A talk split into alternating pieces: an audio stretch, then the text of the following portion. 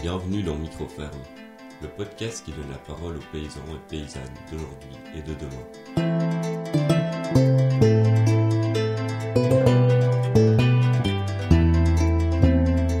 Bonjour Edwin, on est ici à Graines et Grignottes à Rouvroy-les-Merles en Picardie. C'est notre premier épisode en France.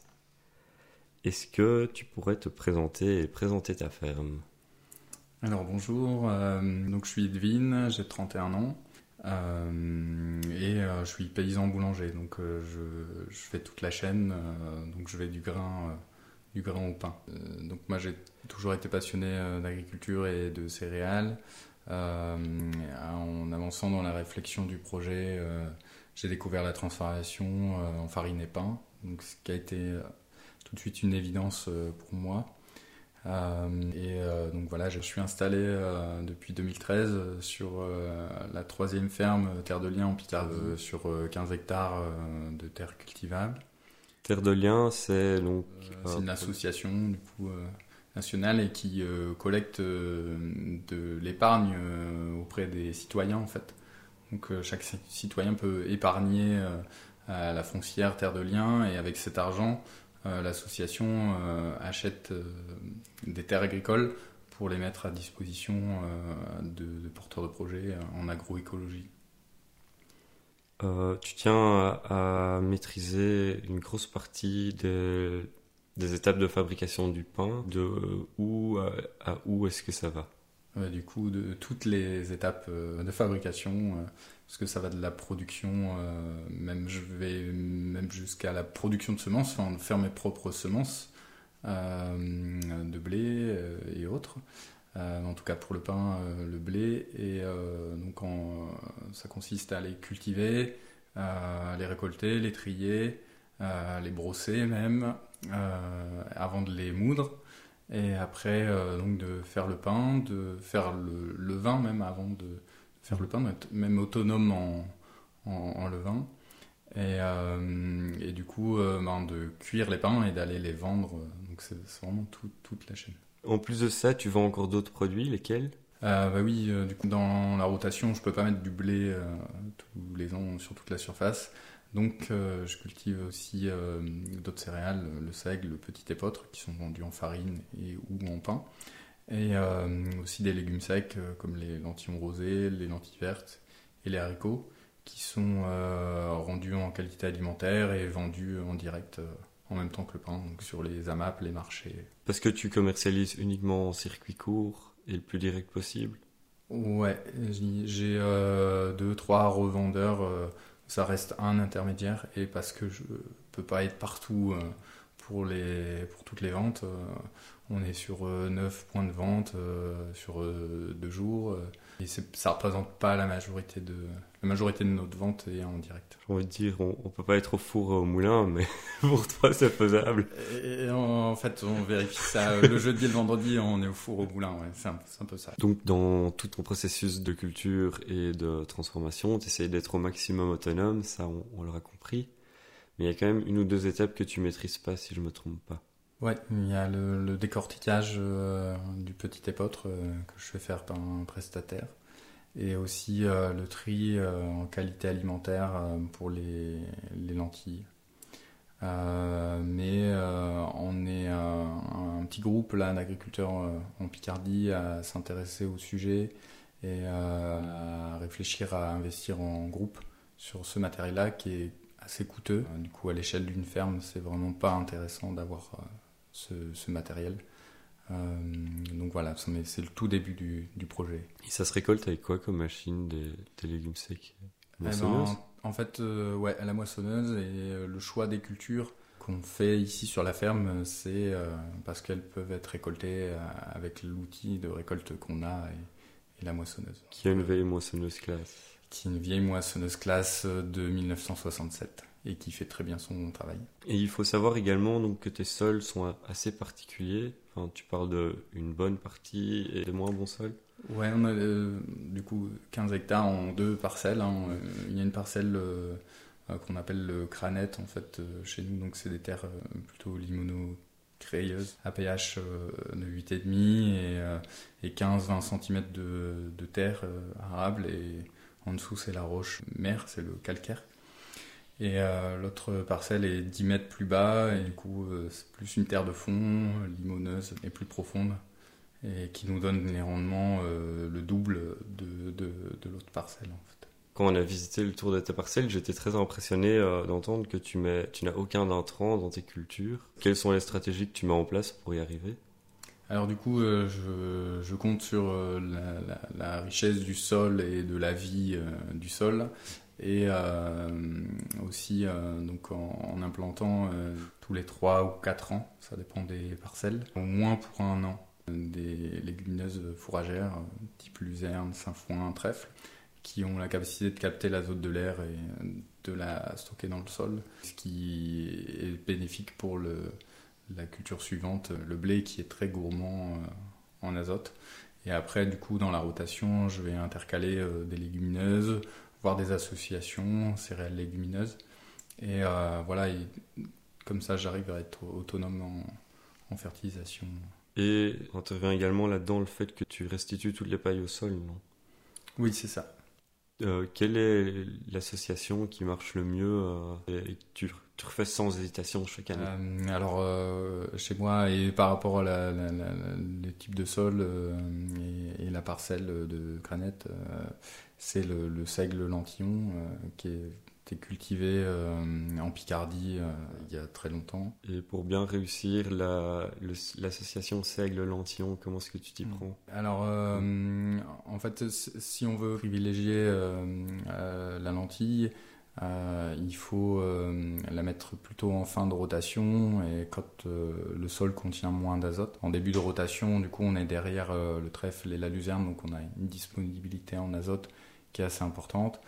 Euh, et, et, plus on met des, cultures euh, qui, euh, voilà, qui vont puiser cet azote, moins on en a. Et les légumineuses n'ont pas besoin de beaucoup d'azote, donc ça va très bien. Et ce qui permet à la céréale de ne pas prendre le dessus parce qu'il n'y a pas trop de disponibilité. Hein en, azote. Et donc tu m'as dit que pour ça il fallait aussi semer le seigle très peu densément. C'est ça, on sème le, seigle beaucoup moins dense que, que euh, si on le mettait en pur et la lentille presque la densité euh, du, pur. Et le, euh, du coup le seigle sert de tuteur pour la lentille qui est comme le poids qui va verser en fin de cycle. Et ce qui fait que c'est beaucoup plus facile à récolter avec une plante tuteur.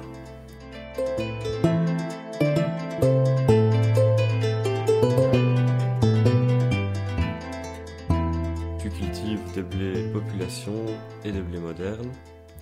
Pourquoi ce choix-là?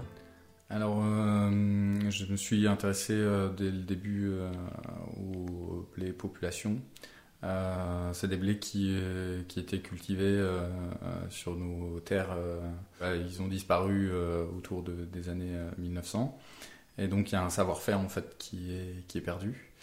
Euh, et euh, la quantité de semences euh, aussi, on ne peut pas les commander et avoir ce qu'on veut. Donc on, les a par 100 grains à l'INRA de Clermont-Ferrand. Ou dans les réseaux de semences paysannes où la multiplication a déjà été commencée. Donc c'est un long travail de multiplication, d'observation qui m'a amené à faire des choix, euh, en tout cas agronomiques, parce qu'on commence par là, avant d'en avoir suffisamment pour faire le pain, euh, il faut d'abord les cultiver et, les observer au, champ. Et donc c'est les premières, euh, ces premiers choix qu'on fait, c'est par rapport à l'agronomie et ce qu'on observe dans les champs. Et donc dans les terres assez profondes et assez riches, on est très embêté par la verse euh, du coup euh, de ces blés qui ont des, pailles assez hautes. Et donc euh, je les ai réservés pour les terres un peu plus pauvres et où ils sont plus adaptés, ils vont savoir se nourrir dans, ces terres-là.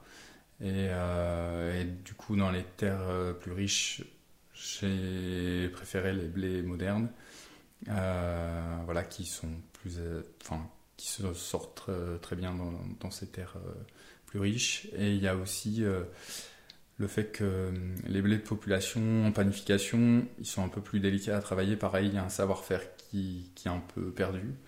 Et, et donc ça fait des pains qui sont un peu plus étalés, qui sont voilà, des fermentations qui sont un peu différentes.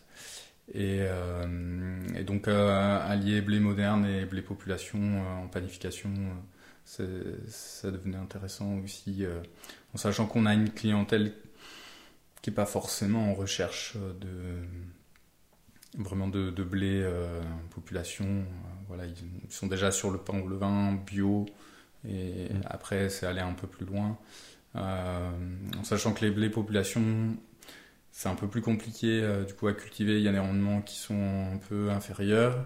Et du coup, ça, il faudrait qu'on puisse le, valoriser. Et, pareil, ça, ça, veut dire qu'il faut il faut vraiment informer les gens et vraiment euh, il y a un travail pédagogique autour de ces blés là pour que les gens euh, veuillent bien mettre un peu plus d'argent euh, mm. parce que bah, effectivement il y a moins de rendement c'est un travail qui est plus délicat en panification et c'est des pains qui vont prendre plus de place dans le four donc plus de place dans le four ça veut dire qu'on sort moins de pain et moins de moins d'argent et peux-tu nous parler un peu des chiffres de ta ferme? J'ai commencé euh, tout seul, donc, et euh, euh, avec un chiffre d'affaires autour de 50, de 50 à 65 000 euros les, les trois premières années, donc avec une progression.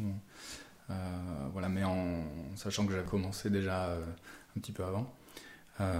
et donc, ce qui permet en fait de, dégager au niveau comptable, hein, de dégager un SMIC voilà, que moi j'ai décidé de mettre dans les investissements euh, et plutôt dans du confort de travail, parce que j'avais besoin de pas grand chose. Et euh, donc ma compagne euh, m'a rejoint du coup sur la ferme et on a créé un GAEC. Et aujourd'hui, on, on, sort autour de 100 000 euros de, mmh. de chiffre d'affaires. Donc, ce qui, pour l'instant, on est limite à un SMIC par personne. Euh, mais voilà, on est un peu en évolution aussi. Euh. Dans ton chiffre d'affaires, euh, quelle est la proportion de pain que tu vends et de légumes secs? Je, je, mettrais pain et brioche ensemble, parce que voilà, c'est les, produits transformés. on a à peu près 70% du chiffre d'affaires, donc c'est quand même le gros de, de l'activité.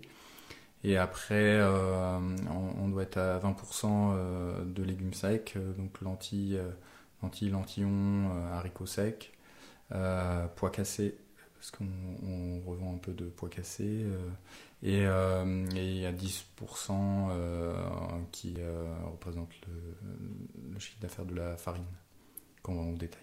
Tu avais dit aussi que tu avais calculé le pain, ce que ça te rapportait par hectare.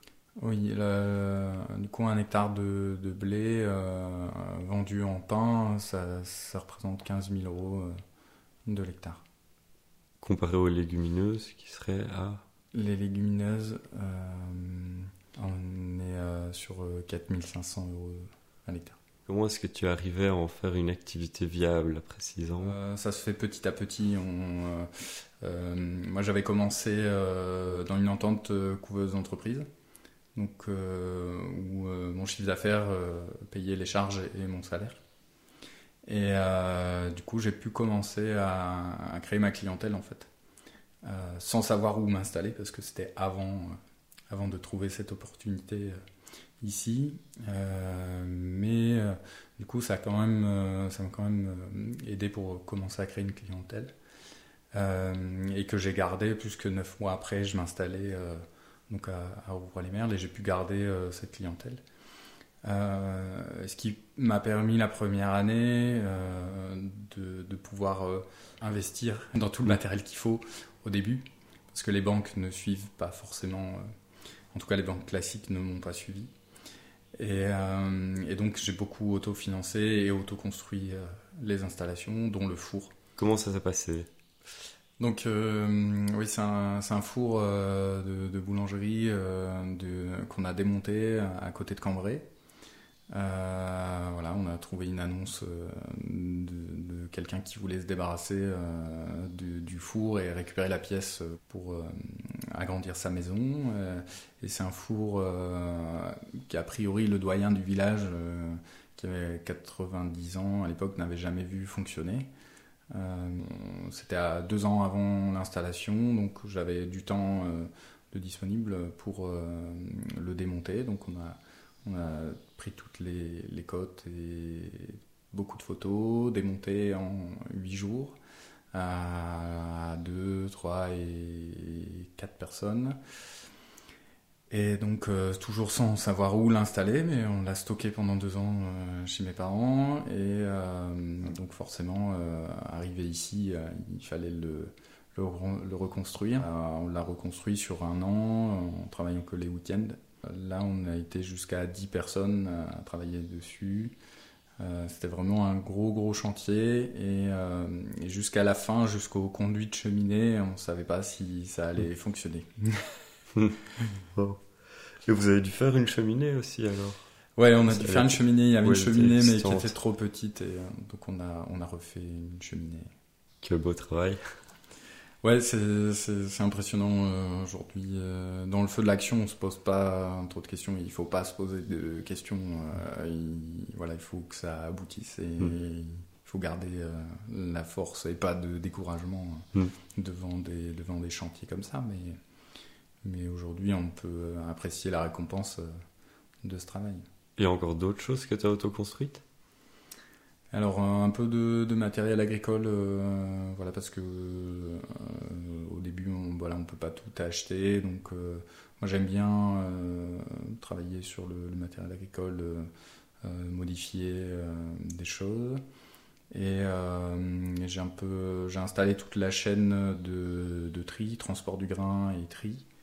Donc là pareil on a démonté dans une coopérative désaffectée, on a racheté du matériel qui servait plus euh, on a passé une semaine, euh, oui, de 4 à, 4 à 8 personnes à démonter euh, tout ce qu'on pouvait dans cette coopérative. Et donc on a ramené un semi, un semi remorque complet de, de, matériel. Et donc à arriver ici, après il, faut, fallait tout installer.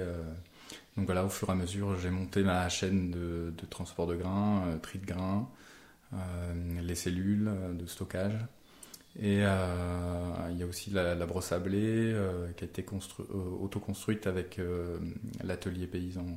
Et il y a du matériel que tu as acheté? Ah oui, ben, le moulin, le moulin c'est, un moulin type astrier. Il y a quelques artisans qui fabriquent ça en France. Mais là, c'est, voilà, il y, a un vrai savoir-faire sur, sur ces machines et, qui font du très bon boulot. Et voilà, là c'était un peu une, évidence d'acheter euh, du neuf. Et c'est quoi un moulin de type Astrier? En fait, euh, les frères Astrier, c'est deux frères du Tarn euh, qui ont travaillé pendant 50 ans sur la meunerie à la ferme et, qui ont mis au point un, moulin à meule de pierre qui respecte du coup le, procédé ancien mais avec les, techniques modernes. donc l'entraînement est électrique. Euh, les pierres sont d'une seule pièce et euh, sciées par des machines, donc on a une précision assez importante. Et ils ont travaillé énormément sur euh, l'habillage des meules, du coup la taille des meules pour avoir une extraction à 80% en blé en un seul passage et sans échauffement. Donc j'ai acheté oui, du, matériel d'occasion essentiellement sur le matériel de travail du sol, euh, voilà, et j'y apporté des modifications, euh, si, euh, voilà, comme je le souhaitais.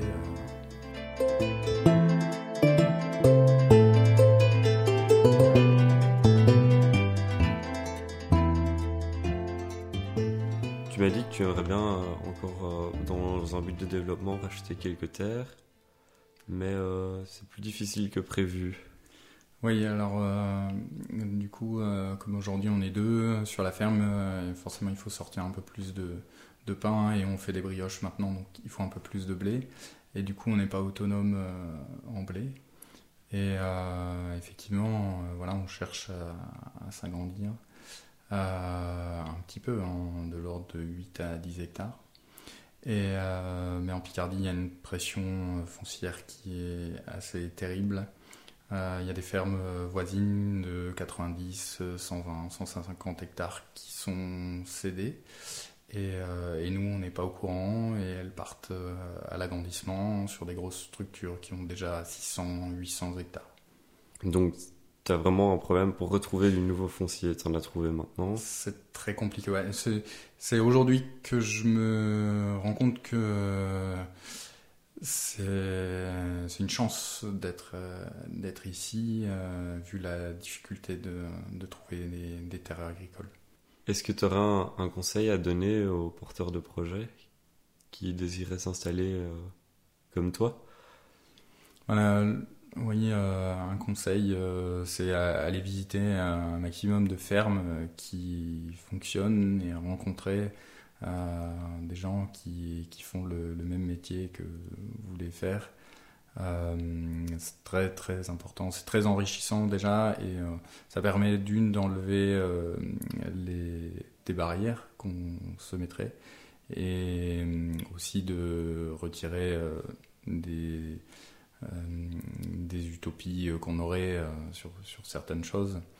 voilà, mais tout en gardant quand même sa, personnalité dans le, dans le projet. de toute façon, moi, ce que je retiens des visites de ferme que j'ai fait avant de m'installer, c'est que j'ai pioché toutes les idées qui me paraissaient bonnes chez les gens et après on, fait sa petite cuisine et on, et on sort en, euh, du coup, son projet euh, qui est un, peu inspiré des, des autres et, euh, et, accompagné par les autres.